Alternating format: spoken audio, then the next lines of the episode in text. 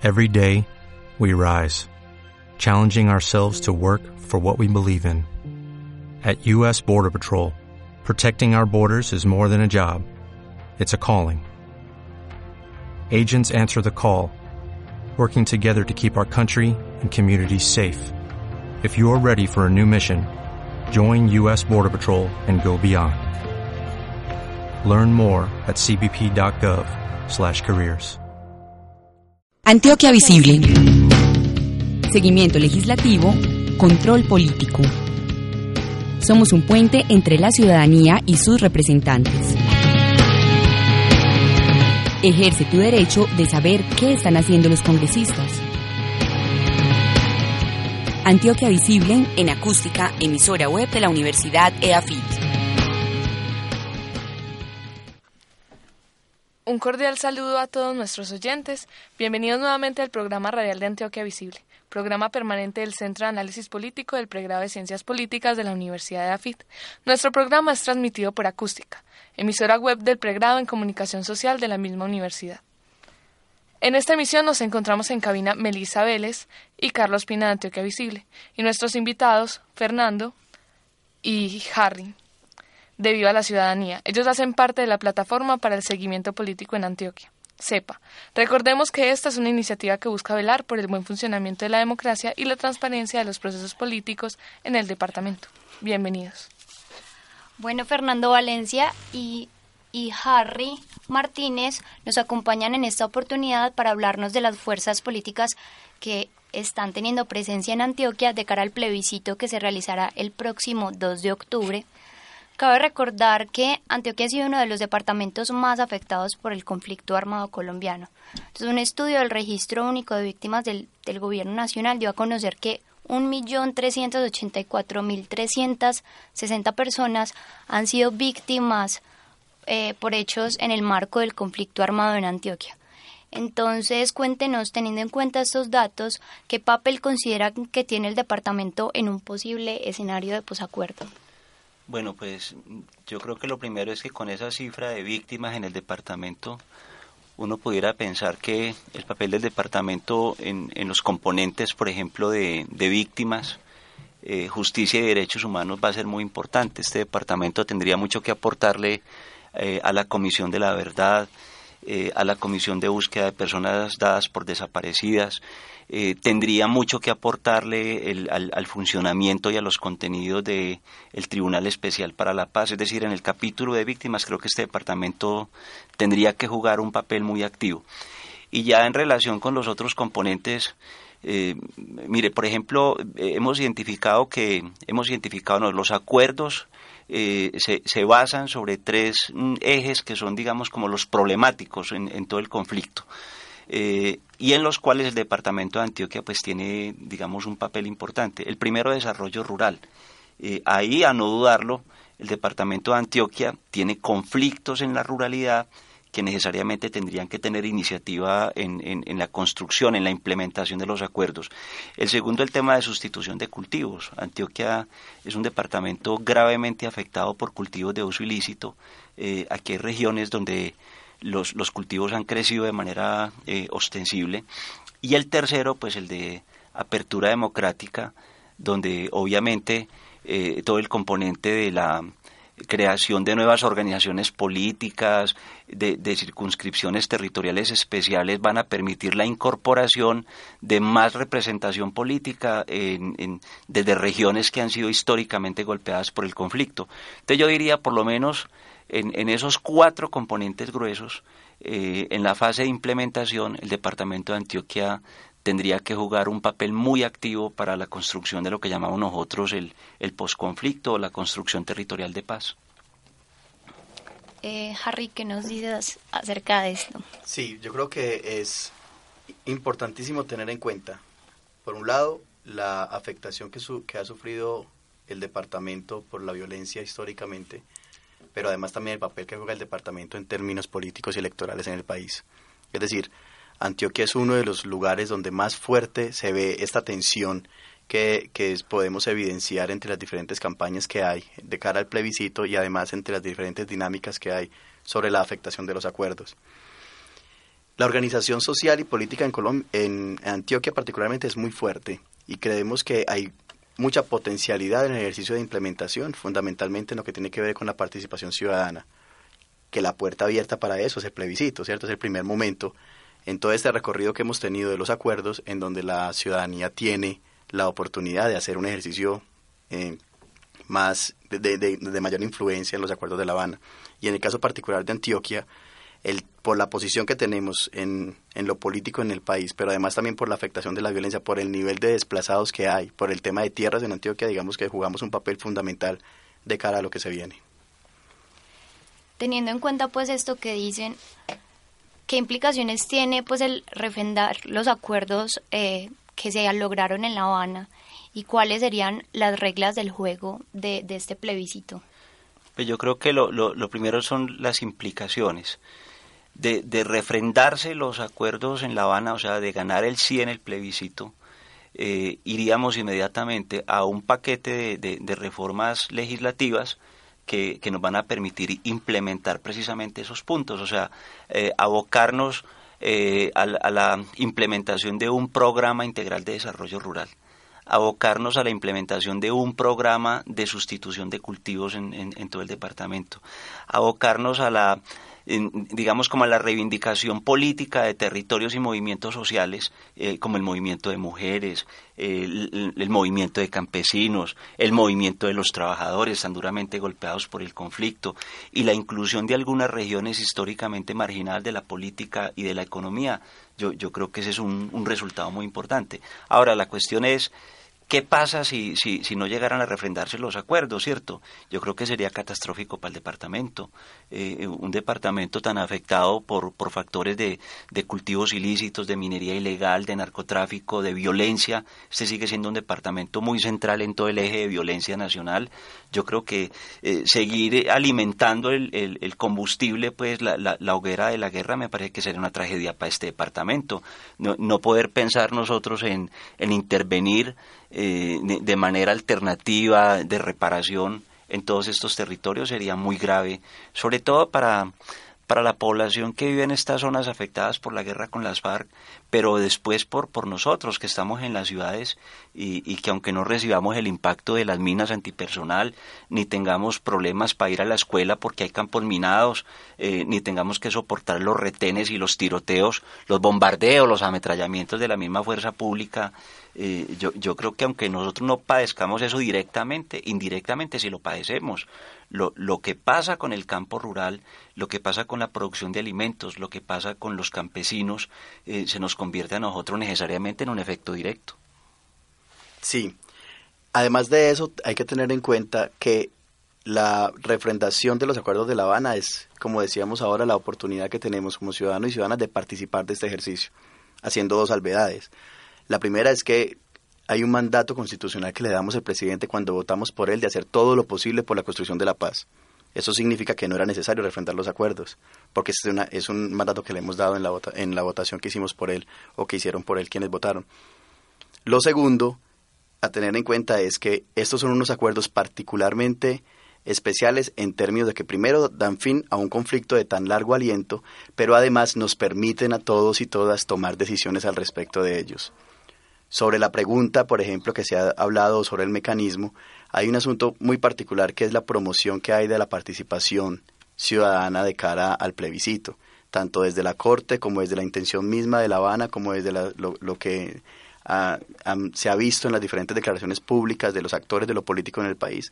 Este es un momento particularmente especial donde se nos invitó a todos y todas a salir a tomar una posición y a votar y a hacer valer nuestra voz en el plebiscito. Por eso la pregunta, por ejemplo, tiene sí y no, y no tiene voto en blanco, porque es un momento muy importante en donde todos tenemos una posición y tenemos algo que decir. Yo quisiera, quería agregar algo en relación con eso. Es que yo creo que aunque constitucional y legalmente no había ninguna obligación de someterlo a refrendación, yo creo que el momento nos está demostrando que era necesaria la refrendación. O sea, que la polarización que hay entre el sí y el no nos está demostrando que la mejor decisión fue haberlo llevado a un plebiscito, a una consulta, porque imagínate donde la decisión la hubiera tomado autónomamente el presidente de la República sin consultar con el pueblo colombiano, eso sería el acabose, ¿cierto? Y no sería sostenible los acuerdos, pues porque ya sabemos que hay una enorme masa de población que se, se opone a los acuerdos como tal. Sí, de alguna manera lo que pretende la refrendación es darle legitimidad al acuerdo. O sea, que la gente, aparte de que sea legal, también sea legítimo, que la gente lo acepte. Y, y, nos tiraron la pelota. O sea, yo creo que eso, cuando uno habla en términos de participación ciudadana y de responsabilidad ciudadana y de conciencia y todo, creo que nos tiraron la pelota y nos dijeron, listo, nosotros ya negociamos, ya agotamos cuatro años sentados en una mesa llegando a unos acuerdos. Vea los acuerdos. Ahora decida usted, pueblo colombiano, si quiere que pasemos la página de la guerra con las FARC o si quiere que sigamos en ella. Yo creo que es una cosa bellísima.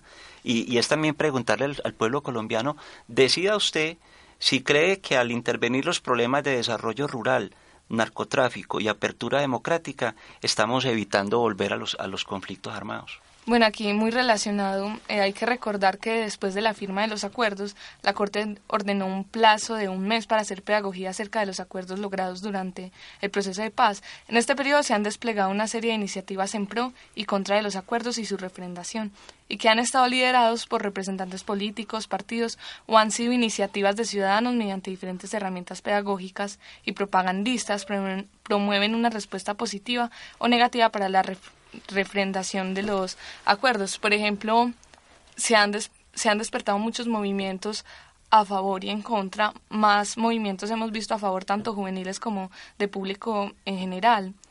Hablando antes, comentábamos aquí entre Melissa y yo, hay uno en Bello que se llama Escuela Popular Colectivos Lazos de Libertad.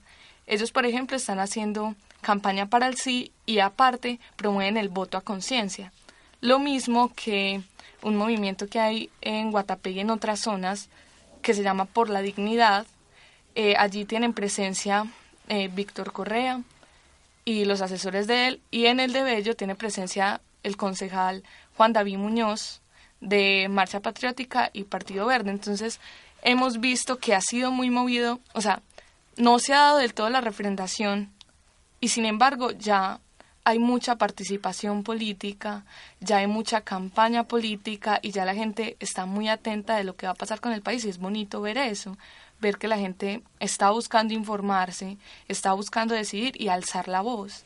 Teniendo en cuenta pues esta difusión de, de las posturas en el departamento, eh, ¿cuáles creen ustedes que serían como los actores más representativos eh, en, esta, en este tipo de iniciativas y cómo inciden estos en el proceso de decisión de las personas? Bueno, sobre eso dos, hay dos claridades de pronto hacer. Una es la diferenciación que es importante que tengamos de la pedagogía de los acuerdos y de las campañas, ¿no es cierto? Yo creo que todos y todas tenemos la oportunidad de acercarnos a los acuerdos de La Habana y conocerlos, que además fue una de las obligaciones que dio la Corte en su sentencia. Por eso hemos visto que últimamente se han publicado los acuerdos en medios de comunicación, en prensa, se han hecho audios, hay mucho, digamos, un esfuerzo muy grande por los acuerdos como tal, por conocerlos. De allí que todos podemos saber de primera mano qué es lo que se firmó, qué es lo que nos están consultando y así podemos tomar una decisión propia y no una decisión, digamos, eh, recomendada o referenciada, sino propia sobre los acuerdos. Y lo, y lo, segundo llevar eso a las campañas, ¿cierto? Las campañas eh, políticas tienen una intención clara y es lograr que los votantes voten por la intención del quien está promoviendo la campaña. Y en algunos casos, eh, desafortunadamente en muchos, en Colombia, se, se utiliza cualquier medio para lograr esos votos. Entonces hemos visto que gran parte de esta campaña que se está haciendo eh, en contra y a favor de los acuerdos se basa más que en los acuerdos mismos en emotividades, a veces en medias verdades, en muchas veces en falsedades para proponer los acuerdos, para proponer los votos. Claro, hay demasiada especulación, pues es lo que uno puede ver, pero a la vez que hay especulación también hay fuentes a las que uno puede ir a ver, a verificar, solo que para el ciudadano promedio colombiano que mantiene su vida agitada y ocupada, es más fácil comentar a veces, a veces sin saber y por especulaciones que comentar ya habiendo leído todos los acuerdos, que son 297 páginas, ¿verdad? Claro, pero eso tiene, eso tiene, digamos, varias salidas. Ahorita hablábamos de cuáles eran los actores que se estaban eh, imponiendo, ¿cierto? Que se estaban movilizando en este momento y qué estaban haciendo en, en torno a eso. Entonces tenemos que decir que, por ejemplo, además de la obligatoriedad que tiene el gobierno de popularizar, divulgar, explicar los acuerdos, hay muchos actores de lo social y de lo político que se están dedicando a eso.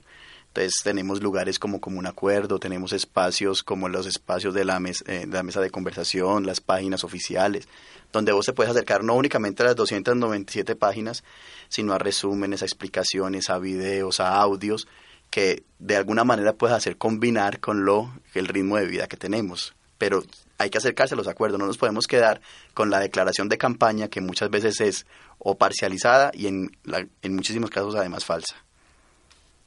Yo, yo quería agregar simplemente que, mire, el, ¿quiénes son los actores principales en este proceso? O sea, los diferentes gobiernos desde la década del 80 vienen intentando hacer una negociación con las FARC.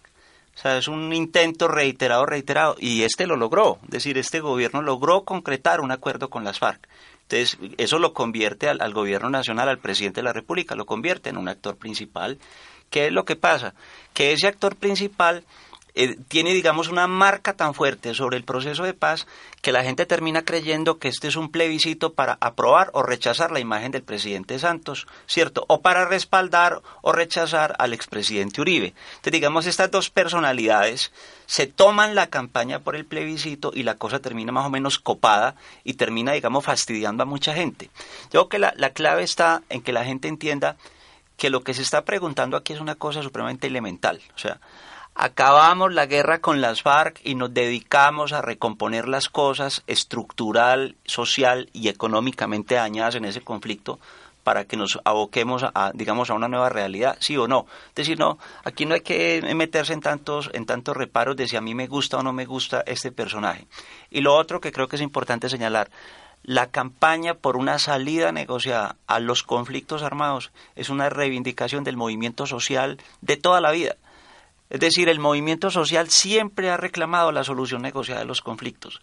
Lo que pasa es que aquí se ha privilegiado, digamos, ha sido dominante la postura de quienes dicen que los conflictos se resuelven con la guerra y, catastróficamente, creo que como se ha dicho tanto también en tantos medios, esta guerra se hace con la gente pobre. Los, los guerrilleros son campesinos pobres, los paramilitares, eh, los, los combatientes paramilitares son gente pobre, eh, los soldados que van a los campos de batalla son gente pobre, ¿cierto? Y paradójicamente, esa guerra que ha arrasado tanto a una población marginada, eh, se ha librado en nombre de los intereses de otros que, que, ni siquiera mandan sus hijos a la guerra, que, que, no tienen, que cuando les van a cobrar un impuesto para la guerra, entonces eh, arman el grito, ponen el grito en el cielo porque les van a cobrar impuestos para la guerra, ¿cierto? Entonces yo creo que hay que salirnos de esa lógica. Esta guerra hay que acabarla ya y, y, la regla es muy clara. En este momento el pueblo colombiano tiene la decisión y nosotros tenemos que decidir si queremos seguir en una guerra con las FARC, con las consecuencias que eso tiene, o si nos salimos de una vez y empezamos a, transitar un nuevo país. Otro elemento importante a considerar eh, eh, respecto a este tema, pienso que es el de las zonas veredales eh, transitorias de normalización que el gobierno y las FARC acordaron para llevar a cabo la dejación de las armas del grupo guerrillero y concretar lo acordado en el punto del fin del conflicto. Entonces, en esta zona se busca precisamente garantizar el cese al fuego de hostilidades de manera definitiva y que las FARC dejen las armas en manos de la ONU. Antioquia precisamente es uno eh, de los departamentos eh, con con estas zonas donde se van a establecer, que son tres de las 23 y que están ubicadas en los municipios de Remedio, Ituango y Dabeiba, y uno de los ocho campamentos que estará ubicado en Vigía del Fuerte. Entonces es importante conocer cómo va a ser la jornada electoral del plebiscito precisamente en estos municipios que van a estar directamente afectados, eh, ya que pues se, se van a hacer estas zonas. Entonces, ¿cómo, cómo será el proceso de campaña en, ese, en estos espacios y cómo creen que va van a ser influenciados por las campañas en pro y en contra de los acuerdos? Miren, sobre las zonas veredales transitorias de normalización, tenemos que decir de entradita que es una de las cosas que el mundo entero ha visto con muy buenos ojos en términos de las innovaciones que se le pueden poner a un proceso de paz. Este es un proceso donde se, lo, se ha logrado primero que se tenga control de cómo va a ser esa, esa entrega de armas, esa, esa dejación de, armas, ¿no es cierto? Se colocaron unas fechas claras, además los, los excombatientes o en este caso los exguerrilleros van a estar concentrados en un lugar donde se va a hacer una verificación por parte de la ONU, de la CELAC, donde se va a poder tener control de qué están haciendo durante todo el tiempo de la entrega de armas. Es decir, es uno de, las, de, las, de los puntos de encuentro más, más interesantes que ha tenido eh, los acuerdos de La Habana en términos de satisfacer los ambas, ambas necesidades. Por un lado, el hecho de poder tener la entrega de armas que exigía el gobierno y tener control de dónde están, pero por otro lado además poder seguir, poder continuar en un territorio y poder hacer parte como de esa conjugación de la construcción de partido que las FARC intenta hacer. Desde ahí se logró combinar ambas. Ahora, además de eso hay que tener en cuenta que estas zonas veredales están regladas, están, hay unos acuerdos hechos desde los mismos acuerdos de La Habana que regularizan cómo se va, a ser la relación entre esos guerrilleros y la población civil. Por ejemplo, a esos lugares no puede entrar población civil, los guerrilleros no podrán salir de allí a hacer campaña. Hay una, una autorización de unos mínimos que podrán salir a hacer divulgación de los acuerdos, explicación pedagógica de los acuerdos, pero en, en las mismas páginas de los acuerdos de La Habana explica que no es un asunto de que ellos van a llegar a hacer campaña allí por por la, por la refrendación o por el plebiscito.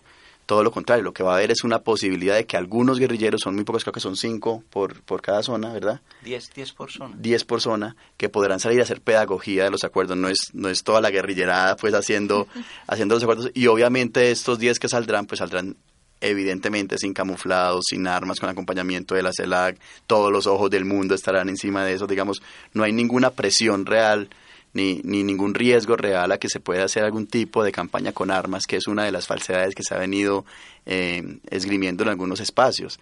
Las armas estarán concentradas en un lugar que además estarán revisadas por la ONU y los guerrilleros que hagan campaña, o que en este caso pedagogía, no podrán estar ni camuflados ni portando armas, obviamente. Yo quería agregar a esto, eh, eh, es que creo que se teje un mito también sobre el territorio de las veredas y eso. Hagamos esta cuenta. Colombia tiene 1.122 municipios. Póngale en promedio a cada municipio 50 veredas. Estamos hablando de más de 50 mil veredas en el país, 50 mil veredas. Y de 50 mil veredas escogimos 23. Para que vean la dimensión del territorio, un municipio como Ituango tiene, creo que son 132 veredas, ¿cierto? 132 veredas. Y vamos a tomar una sola vereda del municipio de Ituango no va a ser ni la que está en la cabecera municipal. O sea, es que la gente a veces se imagina, como, como en el mapa se pintan municipios, entonces usted ve medio Colombia ahí pintado, ¿cierto? No, es una vereda de, de, del asiento y pico de, de ese municipio, listo. Y como decía Harry, ¿Qué va a pasar en esa vereda? Simplemente va a haber una concentración de los guerrilleros que se van a desmovilizar, los van a encerrar encerrados, encerrados, van a tener un cordón de seguridad custodiado por la fuerza pública. Las Naciones Unidas, el Consejo de Seguridad va a vigilar que no se salgan de ahí. Entonces uno dice, ¿cuál será el impacto de esto sobre las elecciones del plebiscito? Yo me atrevo a decir, ninguna. Es decir, eso es una cosa más simbólica eh, que, que de efecto real sobre las elecciones del plebiscito. Bueno, para ir cerrando, eh, teniendo en cuenta pues como las secuelas que ha dejado el conflicto armado en Antioquia, ¿cómo creen que podría afectar los resultados del plebiscito al departamento? Gigantesco. Es decir, bueno, evidentemente los resultados del plebiscito afectarán el país para uno u otro lado, pero en el caso particular de Antioquia la afectación es gigantesca. Primero, porque desafortunadamente a nosotros se nos ha combinado dos campañas distintas que tenemos que lograr diferenciar para poder acercar a nuestra realidad. Una es la idea de que apoyar el sí es apoyar a Santos y apoyar el no es apoyar a Uribe, lo cual no es cierto. Aquí no nos están preguntando nada sobre el caudal político, la trayectoria política o el futuro de esas dos personalidades. Nos están preguntando por acabar o no el conflicto armado con las FARC. Entonces hay que diferenciar eso. Es decir, que gane el sí no significa que ganó Santos, significa que ganó la finalización del conflicto armado con las FARC y es muy posible que en futuras elecciones quienes hoy voten por el sí se vean abocados a votar por otros partidos políticos que no son necesariamente los que representan a Santos o a sus intereses. Y lo mismo sucede si gana el no. Ahora hay que tener en cuenta que uno de los municipios, de los departamentos más victimizados del país, con mayor cantidad de problemas en términos de desplazamiento, con presencia de todos los actores armados y legales del país, sufriría de manera gigantesca las consecuencias de una no finalización del conflicto de un volver y un posible volver a la guerra. Eh, yo creo que lo que está en juego aquí no es ni la rebaja de pena para los miembros de las FARC, ni el, ni el subsidio miserable de 620 mil pesos que le van a dar a los guerrilleros. Lo que está en juego aquí es la posibilidad de la redistribución de la tierra rural, de la normalización catastral, de la inversión en el desarrollo rural. Lo que está en juego aquí es la posibilidad de la sustitución de cultivos. Lo que está en juego aquí es la posibilidad de la apertura democrática. Cosas tan simples como la restitución de tierras que tiene tantísima discusión en Antioquia este programa permite fortalecer toda la política de restitución de tierras porque es, digamos, un programa de reparación integral a las víctimas y es, y es responder a una cosa que ha sido histórica en el Estado, la necesidad de saber de quién es la propiedad rural, porque ni siquiera sabemos cuántos baldíos tenemos y en qué estado se encuentran ni quién los está ocupando. Entonces, aquí lo de fondo no es lo que va a recibir la gente de las FARC, aquí lo de fondo es cómo se sacude el modelo cómo se sacude esta estructura eh, que ha posibilitado la guerra, eh, posibilitando el curso a unas condiciones diferentes. Bueno, pues para cerrar me voy a permitir eh, citar algo que, que, escribió un profesor del pregrado de Ciencias Políticas de la Universidad de AFIT, Mauricio Uribe, en la revista Confluencia. El título se llama Acuerdos con las FARC o seguir anclados al pasado. Él dice, abro comillas, que es claro que la construcción de paz no va a empezar con la desmovilización de las FARC, porque la construcción de paz se ha desplegado para defender modos y medios de vida de las comunidades aún en medio del fuego cruzado. Entonces que en consecuencia de un acuerdo con las FARC no es, o sea, eso no es condición suficiente para lograr la paz en el país, porque eso es un acuerdo parcial de los muchos que debe haber, porque hay que tener en cuenta pues que todavía falta el del ELN y porque la construcción de paz va mucho más allá de hacer la paz con un grupo armado. Pero lo que hay que reconocer es que es un acuerdo, pues que un acuerdo con las FARC sí es condición necesaria para, para la construcción de paz en el país. Yo creo que aquí es donde, donde hay que observar bien el papel de nosotros como colombianos y como ciudadanos. Nosotros tenemos la fuerza y la posibilidad de construir la paz. O sea, precisamente por eso en la pregunta cuando publicaron la pregunta, decía para la construcción de la paz. Y mucha gente da por sentado que el hecho de la firma y de que se refrende el acuerdo va a ser paz instantánea y ni siquiera tienen un, un, concepto basado en la realidad de lo que puede ser la paz, ni han visto cómo se ven involucrados ellos y todos tenemos un papel fundamental para hacer de este país un mejor país y nosotros mismos somos los que tenemos que construir lo que queremos y lo que le vamos a dejar a los otros, porque la idea es que no se repita. Como se dice mucho, quien no conoce la historia está condenado a repetirla y esta es una oportunidad para hacer una ruptura en el país y cambiarlo. Bueno, pues con esto vamos cerrando. Muchas gracias Fernando y Harry eh, de la Corporación Viva la Ciudadanía por acompañarnos el día de hoy. Esperamos tenerlos con nosotros nuevamente para que nos cuenten más de los procesos políticos que se están llevando a cabo en el departamento y en el país. Muchas gracias como siempre a todos nuestros oyentes por acompañarnos en esta nueva misión. Hoy los invitamos muy especialmente a seguir a los diferentes organismos y corporaciones que conforman la plataforma para el seguimiento político en Antioquia. Arroba con ciudadanía y arroba viva ciudadanía. Arroba moe Colombia, arroba corpregión, arroba mujeres crean y arroba IPC oficial arroba IEP para estar pendiente de sus próximas actividades. Para más información sobre Antioquia Visible, recuerden visitar nuestra página web del programa que es antioquiavisible.org. Síganos también en Twitter como arroba antvisible y para que estén al tanto de nuestros contenidos sobre la actualidad, seguimiento, actividad y comportamiento legislativo. Feliz día. Antioquia Visible. Seguimiento legislativo, control político. Somos un puente entre la ciudadanía y sus representantes. Ejerce tu derecho de saber qué están haciendo los congresistas. Antioquia Visible en acústica, emisora web de la Universidad EAFIT. What if you could have a career where the opportunities are as vast as our nation, where it's not about mission statements, but a shared mission? At U.S. Customs and Border Protection, we go beyond to protect more than borders. From ship to shore, air to ground, cities to local communities, CBP agents and officers are keeping people safe. Join U.S. Customs and Border Protection and go beyond for something far greater than yourself. Learn more at cbp.gov/careers.